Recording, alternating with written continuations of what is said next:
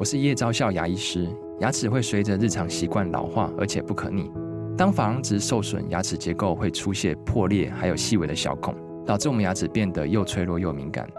这边我真心推荐贝欧尼修复牙膏，内含 BioHAP 成分，搭配正确的刷牙习惯，经科学实证，可在两周有效让牙齿再矿化，修复受损珐琅质的细微小孔。相关资讯及购买通路，请参考资讯栏连结。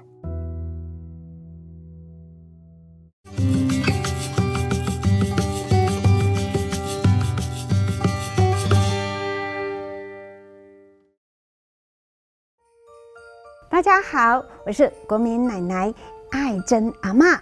那么我们的人生旅程呢，就好像上了一部列车，然后一路往前走，开开心心的上车。但是你可以到了下车的时候，还能够保持优雅自在而没有遗憾吗？这就是我们生命教育的重要。各位观众朋友，大家好，我是联合报的医药记者舒玉。我们总是会讲到生命教育非常重要。但是这样子的话题带到家里面来，好像又会变得很不知道怎么说出口，或者是闷在胸口这样子。尤其是对于小小孩来讲，很多大人都会觉得他们可能不懂，所以以模糊或者是简单的话语带过。但其实对他们来讲，生命教育其实也非常的重要。我们这次就邀请到了谭爱珍谭奶奶来帮我们分享。就是有关于生命教育的重要性。那身为大人的我们，又该如何去跟小朋友们诉说这样子的生命教育？嘿，大家好，我是爱珍奶奶，爱珍阿妈，欢迎。所以就要问一下谭奶奶啊，我们这次弃捐中心推出了三本绘本啊，分别是讲述我们病主法，还有那个安宁缓和医疗，还有器捐。对，虽然看起来主题很明确，但也其实有一点艰涩。那我们要怎么跟小朋友来讲述这三个主题？那我们又要再怎么去来跟他们说，可能对重要性这样子？其实哈，嗯，我们所谓的生命教育哈，它的面向是非常非常宽广的。那么它不是只有生老病死这么简单哈，那还包含呐，你如何发挥你生命的呃这个功能啊？好，那么就是说，我们没有办法决定我们生命的长度啊，但是我们可以决定我们自己生命的厚度啊。这些全部都是包含在生命教育里面。那可是像呃，今天我们前面这三个绘本哈，它主要呢也是会放在你的这个叫做人生旅程的最后。那么我们的上车启动，开始你的人生旅程的最后，你一定会下车。那么，就像我开了一部车，我买了一部新车，但是也许我保养得很好，它可以撑个十几年、二十年，但是它还是得报废，然后它还是得要让我去换一台新车。那个就好像我们的这个整个生命过程中的最后，那我这一个交通工具，就是我们生命旅程的，我的身体是个交通工具，到最后。它还是要换掉，它还要换一个更新的，所以就会变成，呃，我呃怎么样去让我这个交通工具换的是有意义，而且在换的这个过程当中，它是舒服的，它是没有痛苦的，没有遗憾的，所以这个也就是放在哈，像比如说病主法啦、器官捐赠登录啦、安宁缓和啊。这个部分呢，就会比较 锁定在我如何换我的交通工具。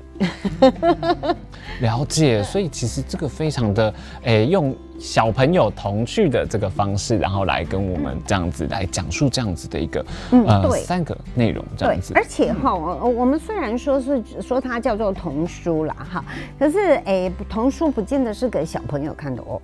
那生命教育也不见得说我们是面对的是小朋友哦，因为有很多的大人。那甚至于年长者哈，他们其实以前也没有接触过这样的话题，因为在中国人有很多的禁忌。那么他们当你谈到生老病，OK，死，他们就会说呸呸呸啊，卖公安内啦，没有这么快啦，就是把你打住了，卡住了。那可是那个是每个人都会去面对的啊。那所以说，呃，对他们来讲，这个东西是有禁忌、有很严肃的。那如果用透过童书轻松，那但是有趣的方式，让我们比较这个年长的朋友也有机会去接触到的话，我觉得这就是童书发挥一个最大，就是用轻松方式发挥一个最大的功能。嗯，所以其实那个大人在导读的时候，其实也会回想一下自己的可能。经历这样子，对呀、啊，因为你要你要给小朋友看之前，你自己我也先看，嗯，对不对？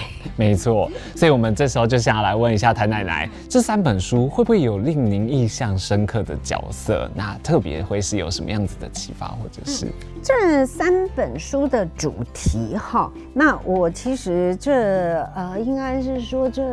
二十多年来都一直都在有接触到，然后我也觉得说啊，很感恩让我有机会哈去同步去去学习哈。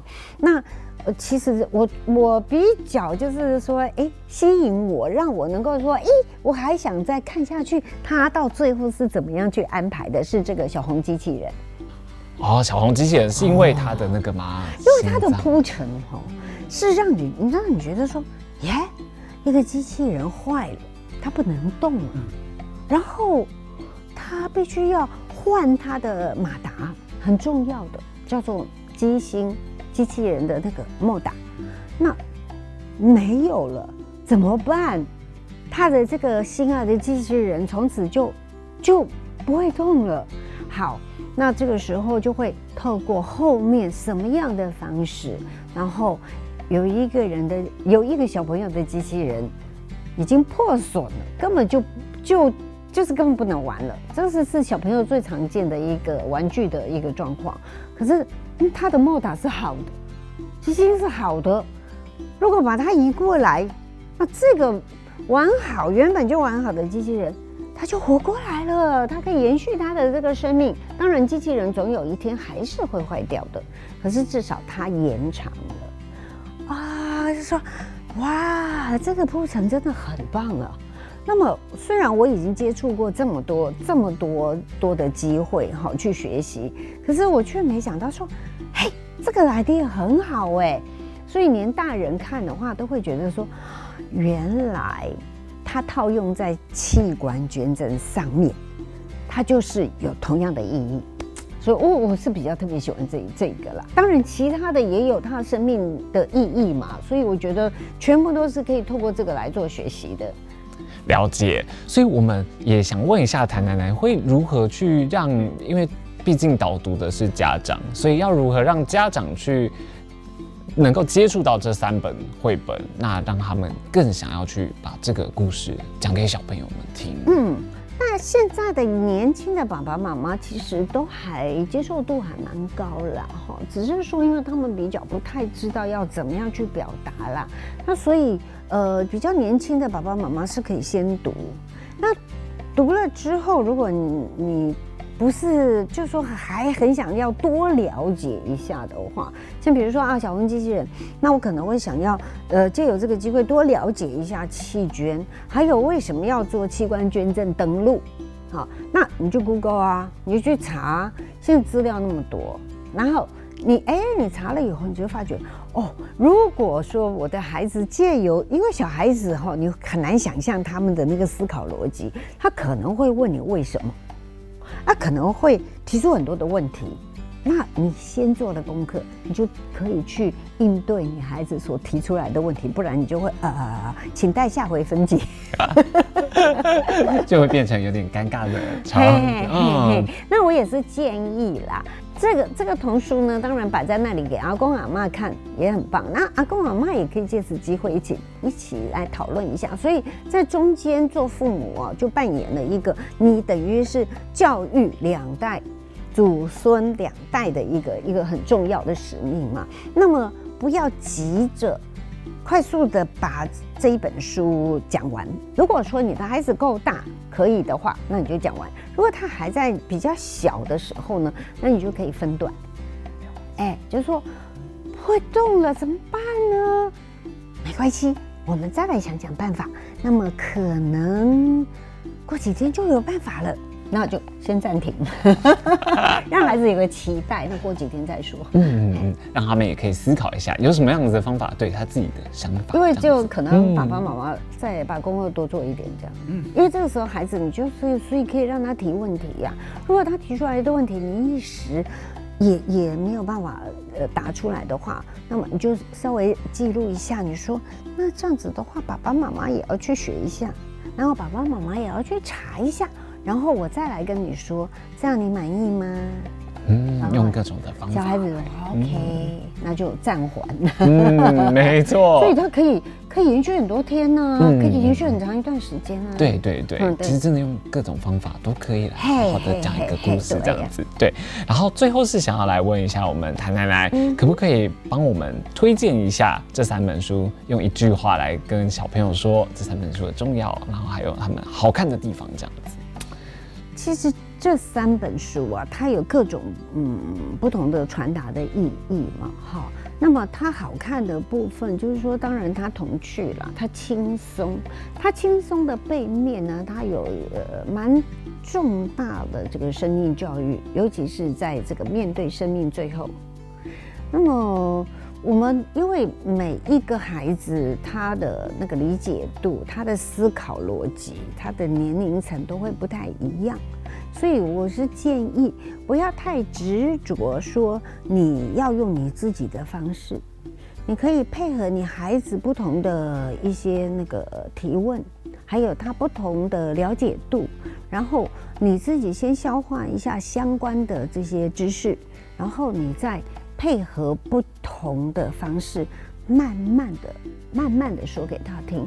通常到了小学，大概应该现在孩子从三年级之后，你其实可以比较谈到比较深、深入一点的医学方面的一些一些知识。啊，甚至于寒暑假就让他们去参加各医学大学办的寒暑假营队啊，对不对？所以，呃，教育真的是，呃，从小好，从小。那而且我们的阿公阿嬷呢，也不要不要急着期待他们有所改变，因为他们毕竟几十年来的传统教育观念嘛，哈。那你当你改变了阿孙之后，阿孙会来改变阿公阿嬷的。嗯，用这样子的方式，其实大家扣在一起。是是是，了解了解，嗯、好。那我们今天非常感谢国民奶奶谭爱珍来替我们上了一堂很重要的生命教育课程。对，不敢当，我们我没有来上课，我只是来来真的也是来学习。我只是说，嗯，最后我想说跟大家分享，这是一个歌词了哈。当如果明天就是你的来生的话，那你要如何把握，好好度过今天？此生，嗯，了解这个真的很有生命的重量跟意义在，这样子也值得大家思考。嗯，没错，谢谢谢谢谭奶奶，那我们下次再见，拜拜。